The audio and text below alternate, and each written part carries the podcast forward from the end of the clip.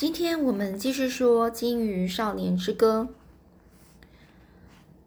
这个啊，雷夫呢，因为他就是现在呢，在趁着这个鱼肉还没有烘干呢，还没有尚未烘干，雷夫呢就再次拿起了鱼叉，往这个溪流的入海口走去。当他站在这个浅滩上时，发现这里的溪水虽然清澈。却比之前他到过的那几条溪都更冷，冷到他这个脚趾头都缩了起来。这里的鱼虽然不多，也没有正在回游的这个鲑鱼，但总是会有几条经过。而雷夫已经学会如何等待，等待呀！这雷夫呢，就把这个鱼叉的尖端呢放入了水里，站在那儿，像一块石头或一棵树那样一动也不动。过没多久呢，那些鱼啊就会以为它一直都在那儿，是溪床的一部分，然后呢，逐渐就游过来了。溪床哦，就是西边的那个那个地板的那个地上的意思哦。等这个鱼群更靠近时呢，雷夫便瞄准一条银色大鲑鱼，朝着它的腹部下下方呢猛力一戳，立刻刺中了它的肚子。接着，雷夫把鱼叉一转。让这个插尖的这个倒钩呢咬住鱼身，再将这个鱼呢甩到岸上。雷夫拿起一块石头朝这鱼呢猛力一砸，了结了他的性命。然后呢就回到了火堆，用刀呢将这个鱼身给剖开，把肉摊摊开呢放在这个石板上烘烤，然后又把鱼干呢，这是一条公鱼哦，所以没有鱼卵。这个就是把鱼干和鱼头都放进锅里。再把锅子拿到海边，装了些海水，就送进火堆。雷夫又往火堆添了一些木材，并放入青草和叶子，让火堆冒烟，以免苍蝇或是渡鸦。哦，这时这个渡鸦呢，仍然是三三两两的聚在旁边的地上或是树上等着。哦，就防了苍蝇跟这个渡鸦前来叮咬，或者是啄食烤架上的鱼肉。等一切都就绪后呢，这雷夫呢就在火堆旁，背呢是靠着一块大石头，聆听渡鸦们的叫声。这时呢，毛毛雨已经停了，太阳呢也从这个云层后面露脸。雷夫的脸颊被晒得热乎乎，肚子里还装着新鲜的鱼肉以及一些黑莓。此刻真是太完美了，他应该将这个时刻保存下来。雷夫就心想。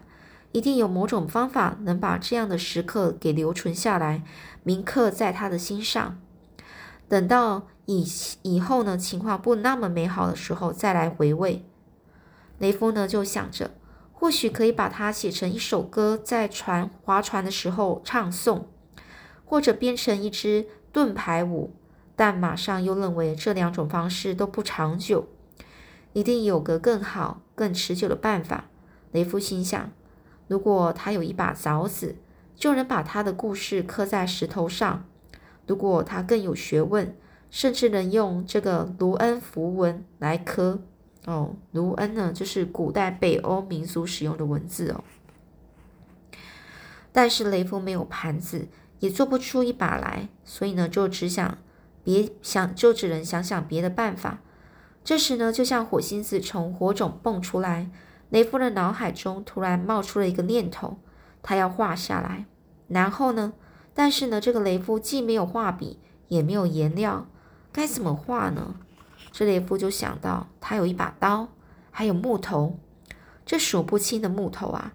这里到处都是古老的雪松木，他可以用自己的手斧从这个木头上劈了一块板子，用沙子磨平，再把他的故事刻上去。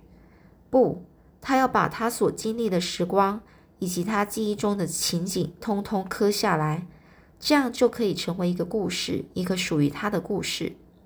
他要把他的回忆刻在木板上。下一章节，顺手漂流。逐渐的，雷夫不再去想未来的事了。太阳晒得雷夫全身软洋洋的，他悠闲地划着独木舟，一直往北走。并且经常放下船船桨，随着潮水前进。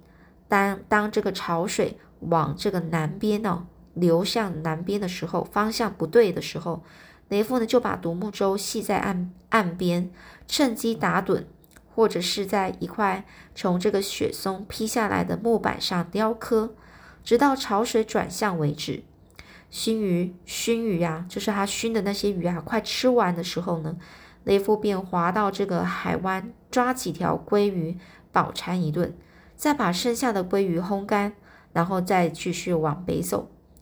由于这一带到了夜晚时，天色也只是略微阴暗哦，就是稍微有点阴暗哦，并不是全黑，因此呢，雷夫并没有意识到。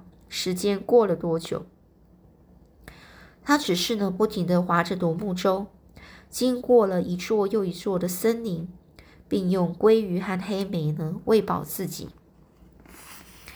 雷夫意识到自己呢已经越来越强壮，也越来越有力气了。这时他想起从前的光景，他曾经病得快死掉，也曾亲眼目睹小卡尔咽下最后一口气，并以为自己也活不成。但现在他却康复了。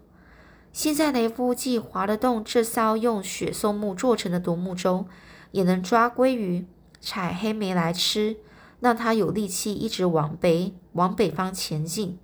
雷夫一度以为自己办不到，现在却一切顺利，而且他还越来越有力气，目标也越来越坚定了。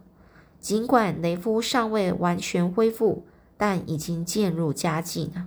连他自己也很诧异，他没想到居然可以像现在这样一个人坐在独木舟里，随着水漂流，看着一旁缓缓掠过的森林，在木板上刻着他的故事。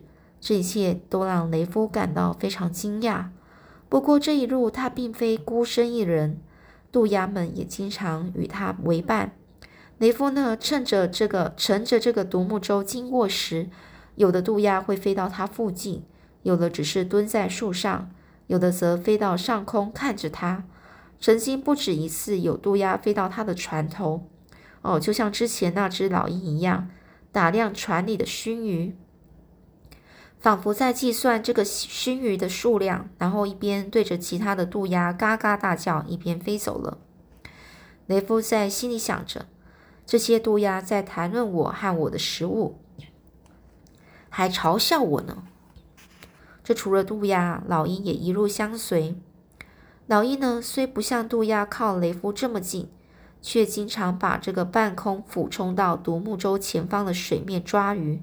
哦，经常从半空啊就俯冲啊，就是从上往下冲哦，然后冲到这个独木舟前呢的那个水面抓鱼啊。令雷夫惊讶的是，老鹰呢常因为抓到的鱼太重。而不得不得不将鱼丢回水里，就算带得动那条鲑鱼呢，也必须小心翼翼地将鱼打直，让鱼头在前，鱼尾在后，形成一直线。因为呢，如果把鱼啊横过来放，左右重量就容易失衡，会害老鹰啊难以飞行哦。所以呢，这个很细节哦，就老鹰抓的鱼啊，必须要是这样直线的哦。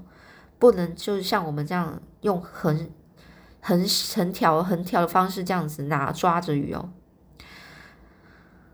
嗯，偶尔呢也会有乌鸦在那些正在抓鱼的老鹰旁边飞来飞去，试图啄掉老鹰的眼睛，让这些老鹰呢，尤其是那些这个头羽尚未变白的小鹰哦，小鹰哦，小小的那个老鹰哦，既气愤又无奈的把抓到的鱼丢掉。只能设法再抓一条，但是那群存心找茬、找渣的这个乌鸦呢，还是会紧追不舍。为了觅食呢，松鸦和那些体型较小的鸟类呢，也加入混战。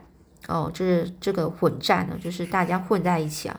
所以呢，独木舟的四周和上空，常是常常会有一些大大小小的鸟儿盘旋着，盘旋哦，盘旋就在讲说。这些鸟呢是在上空在飞来飞去啊，没有离开，没有飞走。它们似乎呢很喜欢把这些粪便啊拉在，就是把这粪便，把自己的粪便啊拉在这个独木舟里面以及雷夫的头上。雷夫只好时不时的摇，就舀起一些海水泼在这个头发上，把那些脏东西给冲掉。但是不知是什么缘故啊，每隔一段时间呢，所有鸟儿除了渡鸦之外，都会消失不见。雷夫猜想，这应该是因为那些乌鸦、小鸟和老鹰呢各有地盘，因此呢，每当独木舟走到两个地盘中间的水域时，情况就会相对平静。除此之外呢，雷夫还发现渡鸦们似乎没有特定的领域，就算有呢，它们还是会入侵其他鸟儿的地盘。有几只渡鸦因为翅膀或者是背羽已经褪色，比较有明显的特比较有明显的特征哦，因此雷夫就认得那些渡鸦。这雷夫呢就注意到，无论呢他走到哪里，这些渡鸦都紧紧追随着他。因此呢，每当雷夫需要小睡片刻时，就会把船停下，将这个缆绳呢系在这个岸边的树上。然后躺在熏鱼上，以免被渡鸦偷走。每次醒来时，雷夫都会发现那些渡鸦还在那里。除了鸟儿之外，这一路上雷夫也经常看到虎鲸。虎鲸始终都待在主要水道上，朝北前进。但因为这些虎鲸距离雷夫比较远，因此雷夫看不清楚它们，不确定他认识的虎鲸是否身在其中。然而呢？雷夫几乎每天都会看到一些虎鲸从他身上经过。雷夫有些纳闷呢，纳闷就觉得很奇怪啊。他看到的虎鲸啊，通通是往往北游哦，而且显然呢，目的地很明确。可是虎鲸不可能像他一样，是为了逃离瘟疫和死神才这么做啊。此外，这些虎鲸也像雷夫一样，并不急着前进。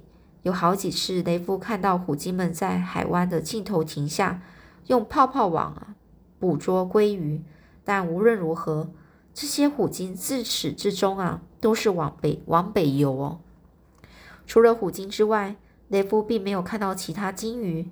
之前他在大船上工作时，曾在远处看过其他几种鲸鱼。